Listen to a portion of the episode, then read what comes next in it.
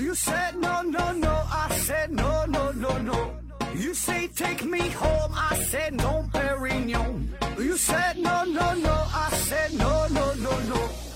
No, no, no, no.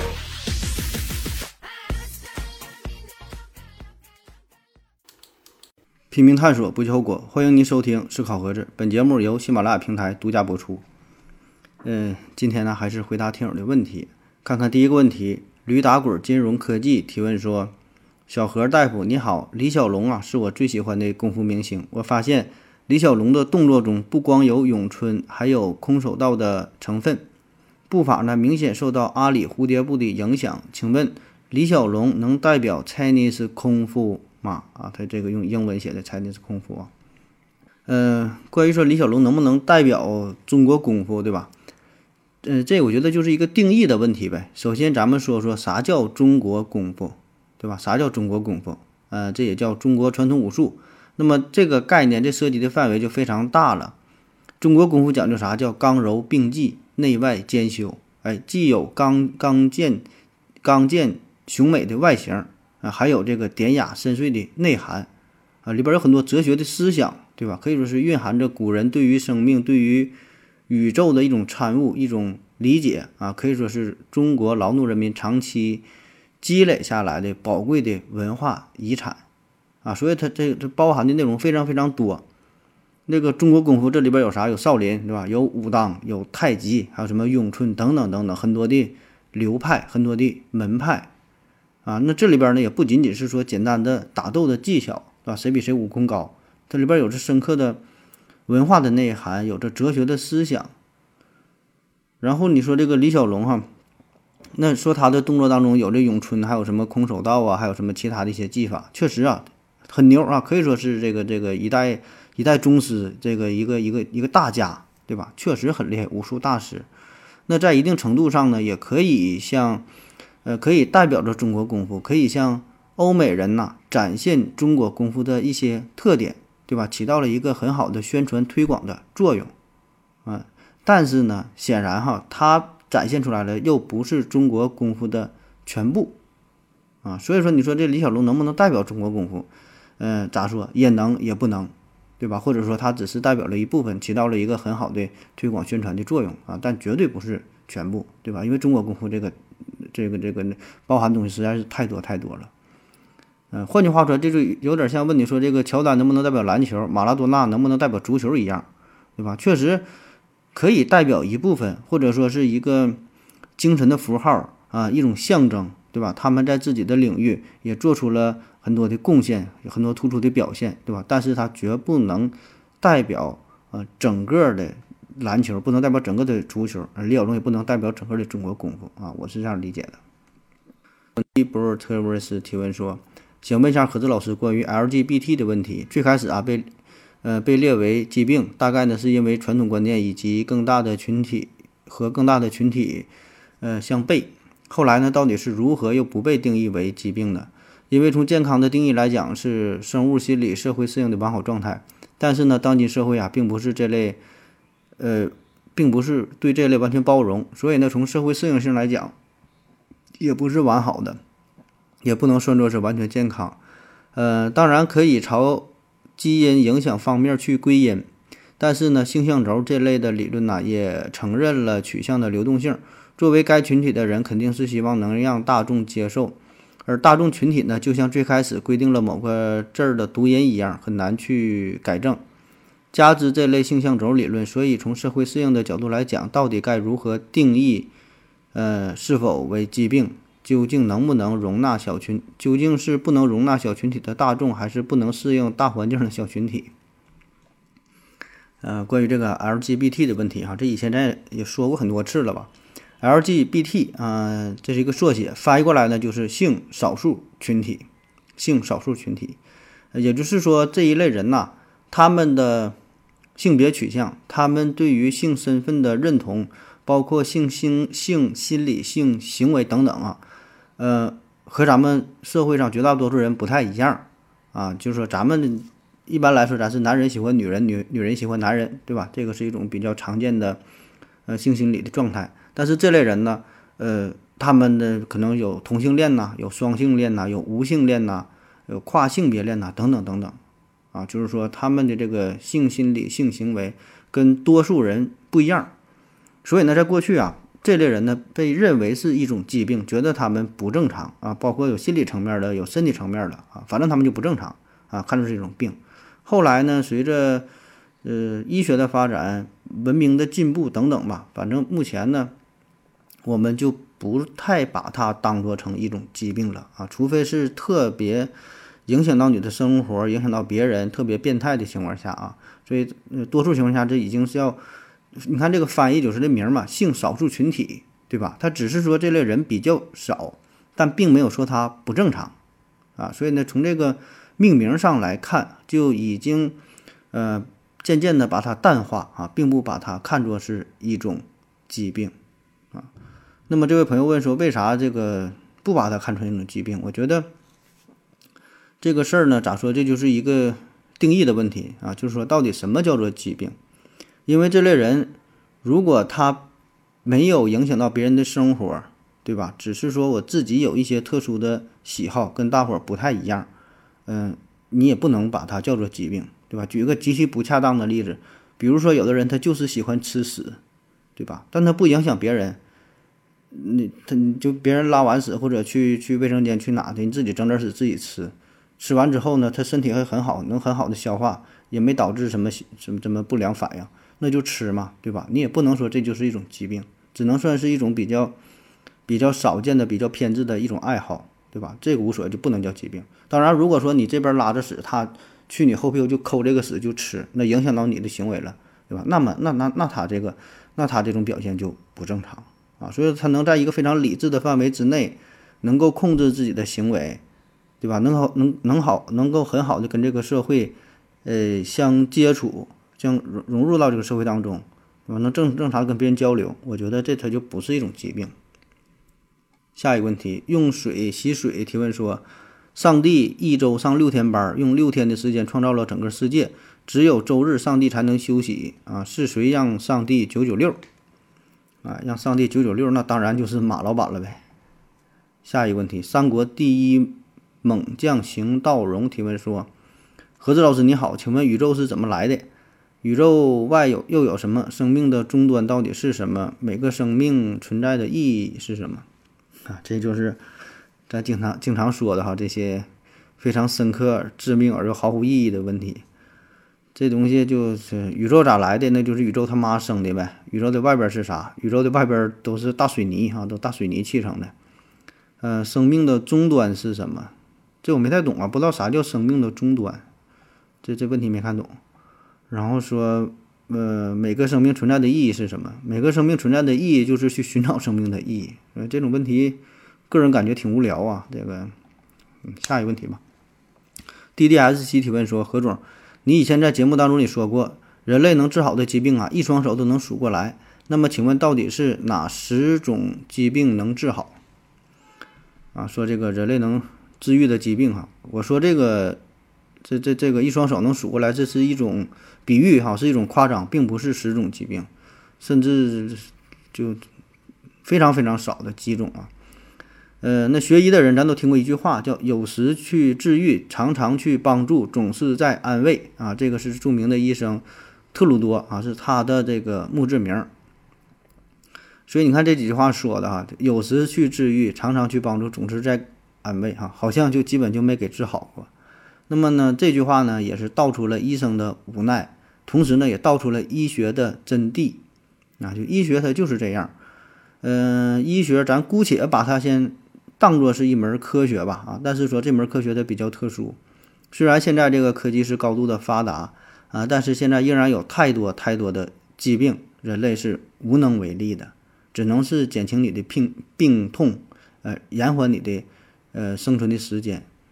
所以呢，作为医生来说哈，更多的时候他只是说尽可能的帮助病人解决这个痛苦，对吧？提供一些安慰，提供一些帮助，做一些心理上的疏导。啊，那你只要说治愈啊，就纯从治愈的这个角度来说，治愈的病，这个就是看你怎么去定义定义治愈这个事儿哈。那就好比说，你说得阑尾炎了，咱把这个阑尾切掉了，这病不就好了？那这个算不算治愈呢？对吧？所以说就定定义的事儿，是吧？再比如说你感冒了，就普通的一个感冒，多喝热水，几天之后感冒好了，那你这个又算不算治愈呢？很可能第二年你又得了这个感冒，啊，所以很多时候这种所谓的治愈呀，呃，它就是一种人为的定义，对吧？再比如说你腿骨折了，那骨折之后几个月之后腿又长好了，也不影响你什么什么什么事儿，正常该活动该该走走，你这个算不算治愈，对吧？所以说，治愈这个词儿本身就存在着很大的争议，啊，这要是咱从从这个哲学上来说，咱抬杠的说法，那人他每天都在不停的变化，昨天的你和今天的你，他就是不一样的，啊，所以这定义定义治愈这个事儿，它就是一个分的非常困难的问题。反正目前医学上普遍认为，哈，比较公认的就是大叶性肺炎，啊，说这个是比较公认的能够治愈的疾病。下一个问题，思维盒子提问说：“盒子看过大刘的《月夜》吗？啊，没看过。小说里的主人公收到几十年后的讯息，因化石开采，呃，因化石能源开采，然后大水啊淹没了上海，发来一种机器的资料。这种机器可以将二氧化硅含有二氧化硅的土地啊，直接变成太阳能接收板。结果引起了荒漠化。我们的世界真的需要这么大的能源吗？”不是说我们只利用了太阳能的百分之四吗？嗯，首先你这个小说我是真没看过哈，也没听过。嗯，但是你说的这个类似的问题啊，咱很容易去想象哈，就是说关于这个能源的问题。呃，你先问的说这个我们的世界真的需要这么多能源吗？其实吧，这个事儿吧，这咋说呢？咱们需要多少能源啊？咱们需要的能源这是无限的，你。有多少能源，咱就能用多少能源，对吧？就是，就是我们总是能搞出各种稀奇古怪的办法消耗这些能源，而跟花钱似的，对吧？你说你一个月挣三千，有三千的花法；挣三万有三万的花法；你挣三十万、三百万，照样能花了。所以你说你这个一一个月真的需要这么多钱吗？不知道，对吧？你这玩意儿就是看你你有多大能耐，对吧？你挣多大挣多少钱，再花多少钱；你有多少能源，再花多少能源。所以你这个问题本身它就不成立啊，所以这东西就看你有多少，哎，呃，然后说什么我们现在只利用了太阳能的百分之四，你这个数据我不知道是从哪看的呀，或者说你的描述不太准确呀，咱根本不可能利用到太阳能的百分之四啊，哪有那老多呀？这太阳的能量太大了，要能利用百分之四，那就人类相当牛逼了。我查到的数据是。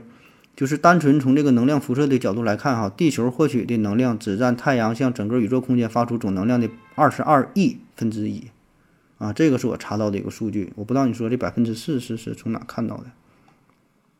下一个问题，夜班听故事的外卖哥提问说，何总，为什么每年洪水受灾啊损失都是几百亿？国家对，呃，国家对洪灾应该有大概的预测吧？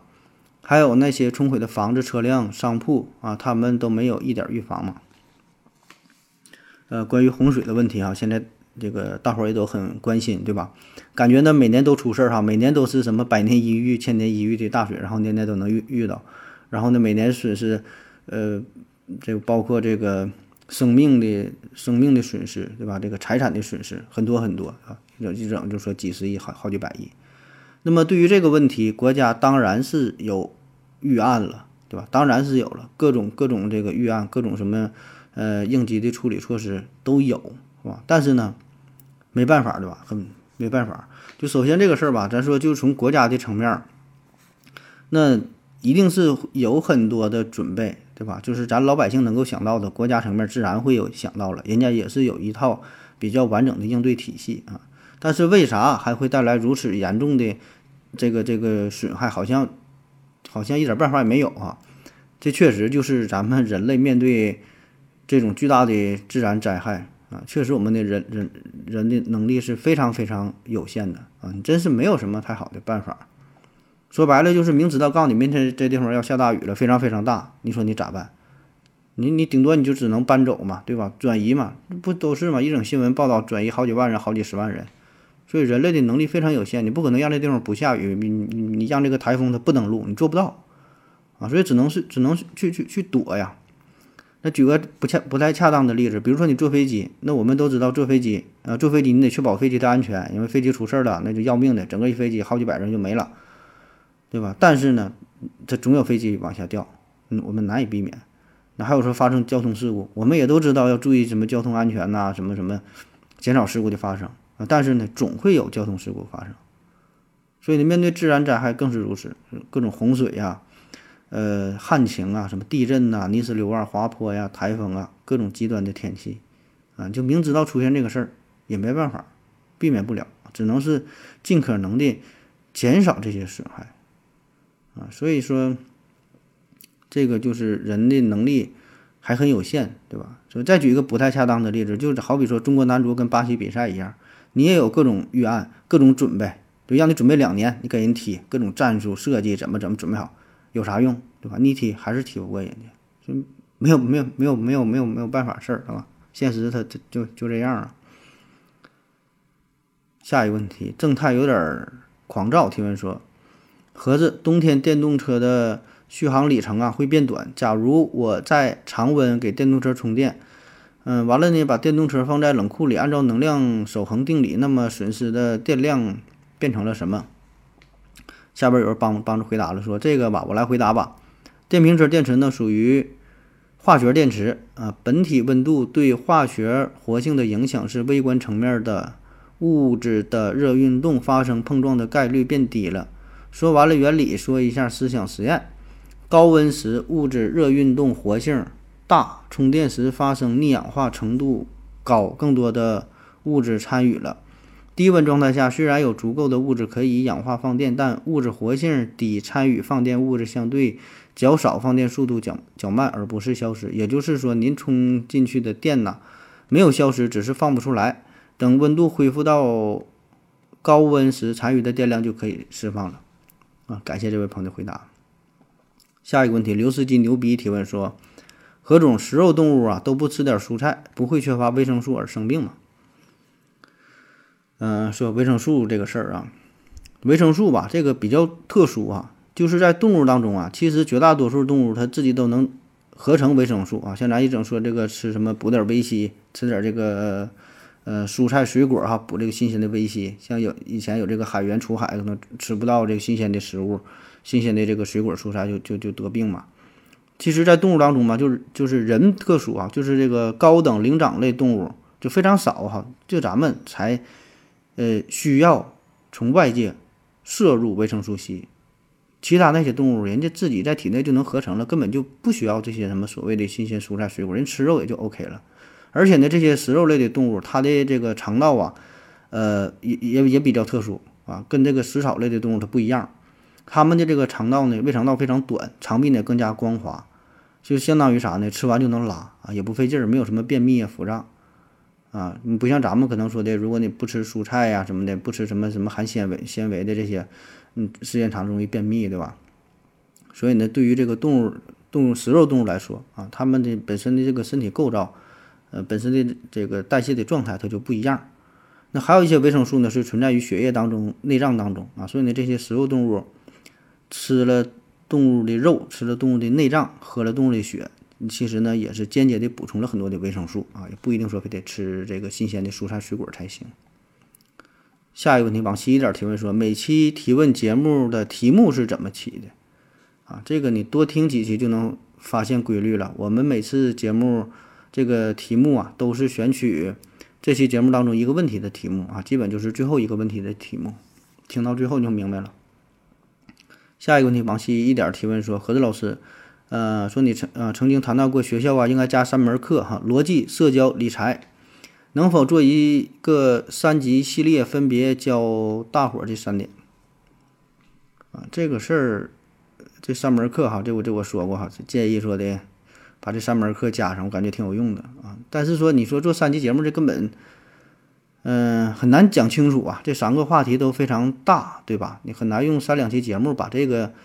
这么大的内容给讲清楚，而且呢，我感觉我们节目整体的节目其实就是在讲这些内容，讲逻辑，讲社交，讲理财。当当然，理财这个相对少一些哈，但之前也做过嘛，就有一期专门讲这个理财的事儿，包括韭菜收割机，对吧？很多也是与这个经济商业有关的。